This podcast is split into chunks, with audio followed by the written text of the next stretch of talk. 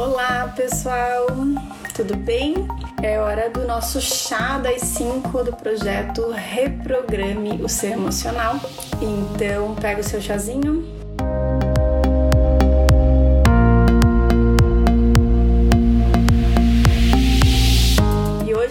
Vamos falar sobre mindset. E é interessante que esse assunto parece um pouco batido, mas nós vamos trazer alguns pontos de vista e conversar um pouco sobre a importância da nossa capacidade de modificar o nosso mindset, mas sem, sem deixar de levar em consideração que nenhum mindset é ideal para todo mundo e que depende mesmo do estado de felicidade daquilo que você deseja.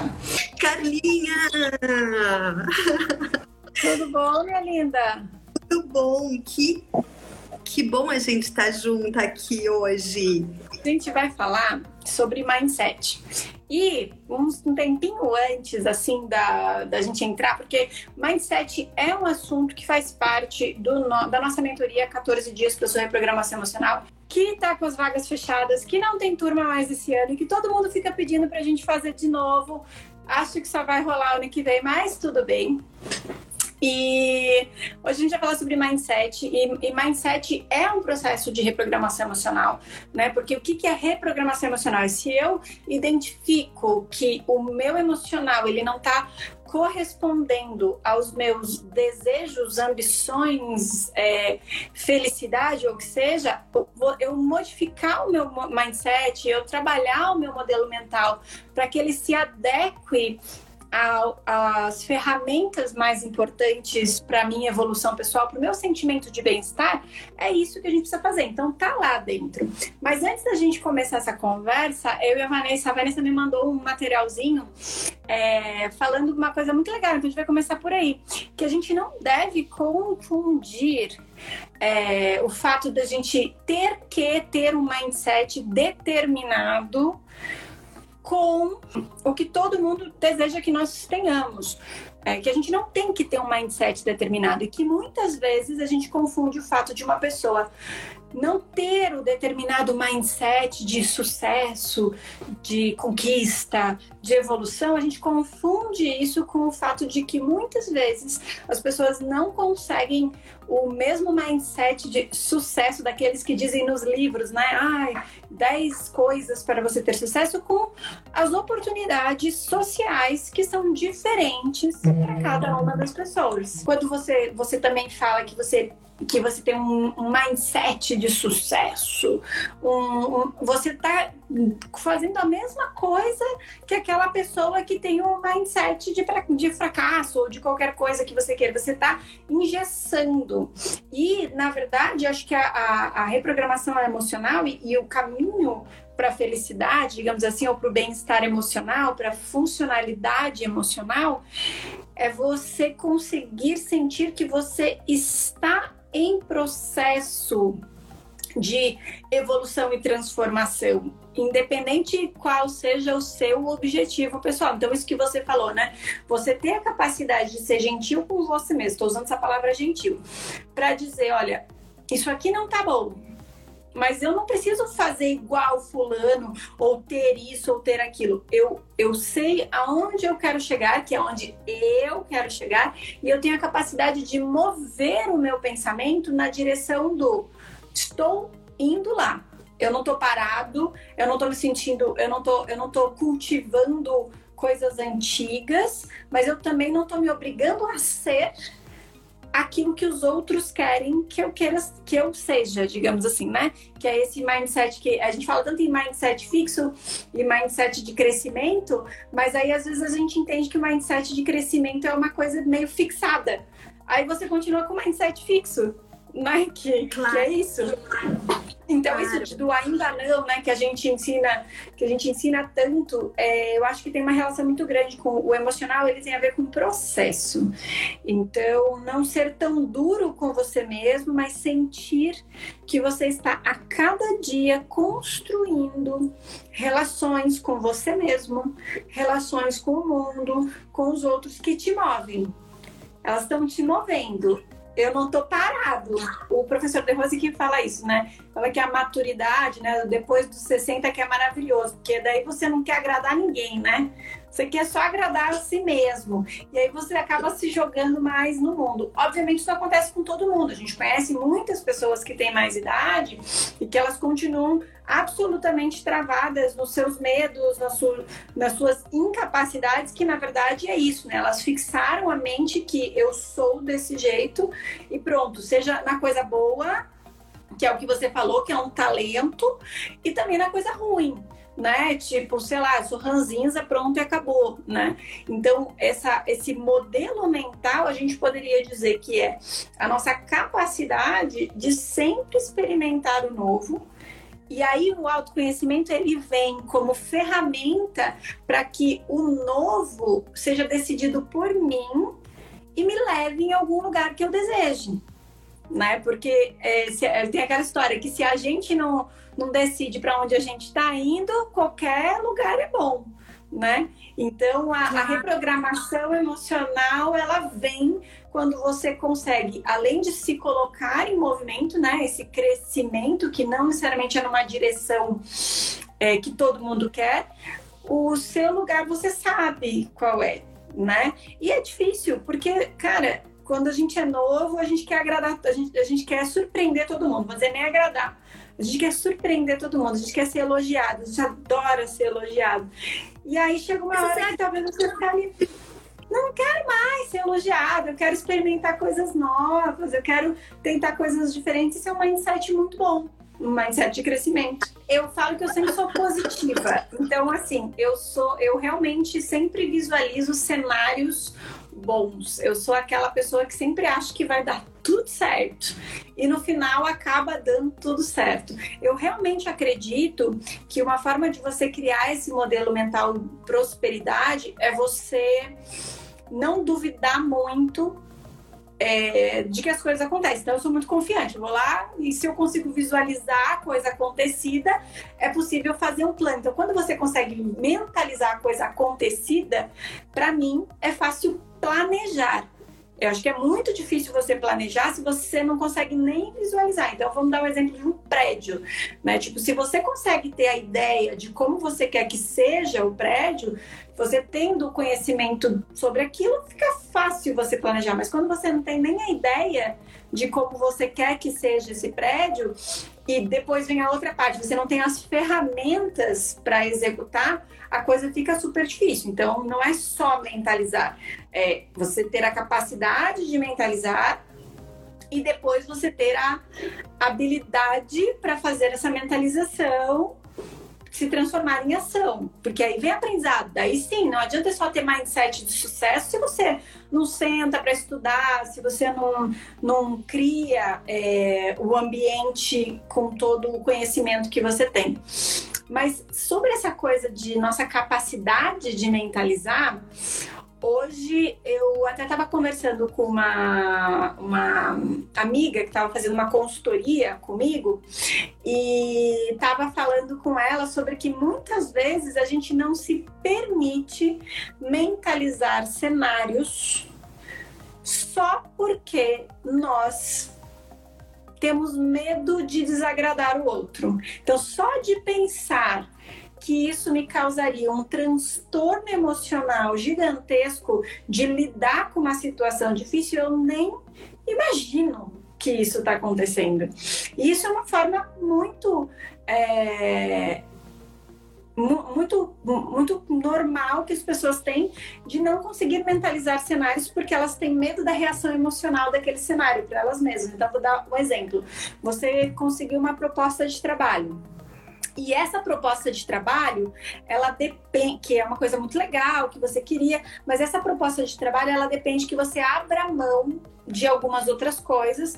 E abrir mão dessas coisas vai tipo chatear pessoas, vai criar transtornos. E só porque isso está envolvido você não se autoriza nem a pensar. E se eu aceitasse Pode ser que quando você cria esse cenário mental e olhe, imagine você nessa situação, você descubra que não faz, que não faz sentido para você aceitar. Mas só de causar o transtorno para outras pessoas, o transtorno emocional à sua volta, da mudança, a gente se bloqueia a mentalização. E aí você continua no mesmo lugar. Né? Então, um exercício que eu costumo fazer muito, aquela situação mentalizada, ela prejudicaria emocionalmente outras pessoas. E aí a gente não se permite nem imaginar o cenário. E isso é ruim, porque assim, qual é o problema de você imaginar que você, sei lá, tá num trabalho novo? Qual é o problema de você imaginar que você tem determinada coisa que você gostaria de ter. Então, eu vejo que muitas vezes a gente bloqueia o nosso mindset porque você não acha que aquilo é viável ou aquilo vai prejudicar outras pessoas. Então, o meu sucesso ele vai é, causar desconforto nos outros. Então, eu nem me permito imaginar. E uma vez que você não imagina, que você não mentaliza, você não viabiliza isso como um plano para concretização. Que eu fui longe, né? Mas a minha, a minha ideia é o seguinte: se você tem um desejo e você está preso né, num, num, numa situação e não consegue imaginar uma outra, isso é um mindset fixo. E, tipo, não tem problema nenhum a gente se permitir visualizar coisas novas, mesmo que elas não venham a acontecer. Tá tudo bem entendeu? E eu falo isso com dificuldade. Eu tenho áreas da minha vida que eu tenho dificuldade de fazer isso também. Eu não tenho dificuldade de fazer isso no processo profissional, mas em algumas outras áreas da minha vida eu tenho mais dificuldade, porque eu sei que isso é, pode me causar transtornos emocionais. A gente sempre termina o nosso chá das 5 falando, tá, como é que a gente consegue colocar em prática isso? Né? Então, tipo, quais as dicas para a gente conseguir ter esse movimento? E aí, a, a primeira coisa que eu falei foi não tenha medo de mentalizar, de criar situações na mente, mesmo que aquilo pareça muito difícil de se concretizar a princípio. Porque primeiro você começa no plano mental e se permite esse plano mental, para depois você perceber as ferramentas e habilidades que você precisa. Então é um jeito, é uma dica, né? Se permitir emocionalmente a pensar a, as possibilidades. O que, que você diria? Eu diria para a gente cultivar um lado mais lúdico da vida.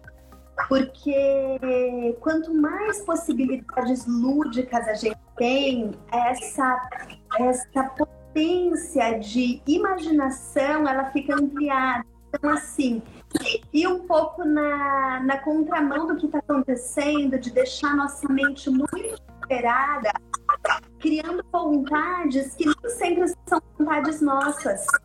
Então, uh, por exemplo, se a gente tem a oportunidade de ler, ao invés de ler apenas livros sobre sucesso, sobre conquista, sobre nós lermos literatura, a gente vai exercitar imagens, imaginar tema. Se a gente consome televisão, isso é estático. Então, o, o, o exercício da literatura ele é um exercício mais dinâmico para a cabeça, para exercitar nossa mente. A outra coisa é brincar. É, brincar é uma das mais incríveis ferramentas que a gente tem para desenvolver a, a, imaginação. Você vê o Walt Disney, ele fez uma coisa incrível no mundo porque sonhava, né? E a gente tem sonhado pouco, né? Assim, em grande parte do que a gente escuta e vê e tal, as pessoas estão sonhando pouco. O lúdico vem muito pouco, a brincadeira vem muito pouco. Então, eu sinto que reaprender a brincar, ter tempo para brincar, ter tempo para rir de verdade, vai ajudar né, a construir seres humanos diferentes. Acho que isso faz sentido. Faz muito sentido. E é, são exercícios bons mesmo. Como o exercício da meditação, né? Você ter um tempo no dia para você fazer o exercício da meditação, mesmo que você não medite efetivamente, você também consegue um, uma coisa que é interessante, que é controlar esse é, objeto sempre perseguido, né? Porque às vezes também quando você está com uma ideia muito fixa, ela bloqueia o resto. É como se você estivesse olhando só para um fogo, você não consegue ver o que tem à sua volta. Quando você medita, você vai limpando, digamos assim, a nossa, nossa mente de todas aquelas rotinas, todas aquelas coisas, e quando você vê, você tem uma capacidade de ver o mundo à sua volta com outros olhos. E, e não é uma coisa. É uma, é uma característica da meditação. Quando você começa a fazer meditação diária, você começa a ter uma visão mais ampliada, né? A gente fala que é clareza mental sobre as situações. Então, isso ajuda a gente não ser tão apegado aos nossos propósitos, desejos e, e perceber que, cara, tem um mundo de oportunidades. Não ter muito medo de desagarrar uma coisa para agarrar outra. Porque claro. é isso, é movimento, né? Se eu fico muito apegado ao jeito que eu sou, a tudo, eu, eu tenho essa, essa coisa de fixado. Então a, a meditação nos ajuda a ter uma clareza para você ver que tem mais mundo. E tendo mais mundo, tem mais oportunidade, né? E, Carlinha, e como a mentalização, a gente está trabalhando muito hoje com a ideia de, do, dessa atitude mental, da, do lúdico de visualizar, né, de aprender a isso. Tem uma coisa que podia ser até um desafio interessante aqui para quem acompanha a gente nos nossos grupos de reprodução emocional. E eu sei que se tem uma coisa que você estuda e, e faz bate-papo sobre isso, isso faz parte da nossa mentoria é a importância do sono. E uma coisa que eu, eu faço todos os dias é quando eu acordo e não e às vezes assim as pessoas falam ah, porque eu não tenho tempo para fazer isso. Não é uma questão de tempo. É tipo você acorda e pensa vou pegar o celular. Você acorda e pensa tô com vontade de fazer xixi. Você acorda, o que você pensa quando você acorda? Eu acordo eu não, eu não sou muito de anotações mas eu acordo tenho o hábito, o condicionamento de acordar e falar assim, cara, hoje vai ser um dia bom, hoje vai ser um dia gostoso, hoje vai ser um dia que eu vou ficar de bom humor. E, aí eu começo, porque daí uma coisa puxa a outra. E hoje eu vou conquistar isso, às vezes eu tenho uma coisinha que eu tenho que fazer, vou fazer isso e vai ser bom. Porque aí você está criando aquele dia um dia bom. Você está aproveitando esse primeiro momento para incutir coisas boas na sua rotina, que é essa mentalização primeira. Né? Então, tipo, o que você pensa quando você acorda? Qual é o teu primeiro pensamento? E para muita gente, o primeiro pensamento é, é ah, me, me, cadê meu celular? cadê meu celular? Esse é o primeiro pensamento. E aí que é muito legal quando você começa a condicionar o sono, que você fala de sono, que você não acorda com um despertador. Eu, 95%, 99% dos dias, eu, eu acordo antes do despertador, apesar de eu ter o despertador. Mas quando você acorda com o despertador, você acorda pensando, tocou o despertador. Quando você acorda sozinho, você tem esse espacinho para preencher com qualquer coisa. E às vezes a gente não preenche com nada. Eu fui me condicionando e a gente ensina as pessoas a se condicionarem a preencher esse espaço que você acorda com uma mentalização do seu dia. E, cara, não custa tempo algum. Custa o tempo claro. de um bocejo, basicamente. Claro. E semana que vem tem mais, galera.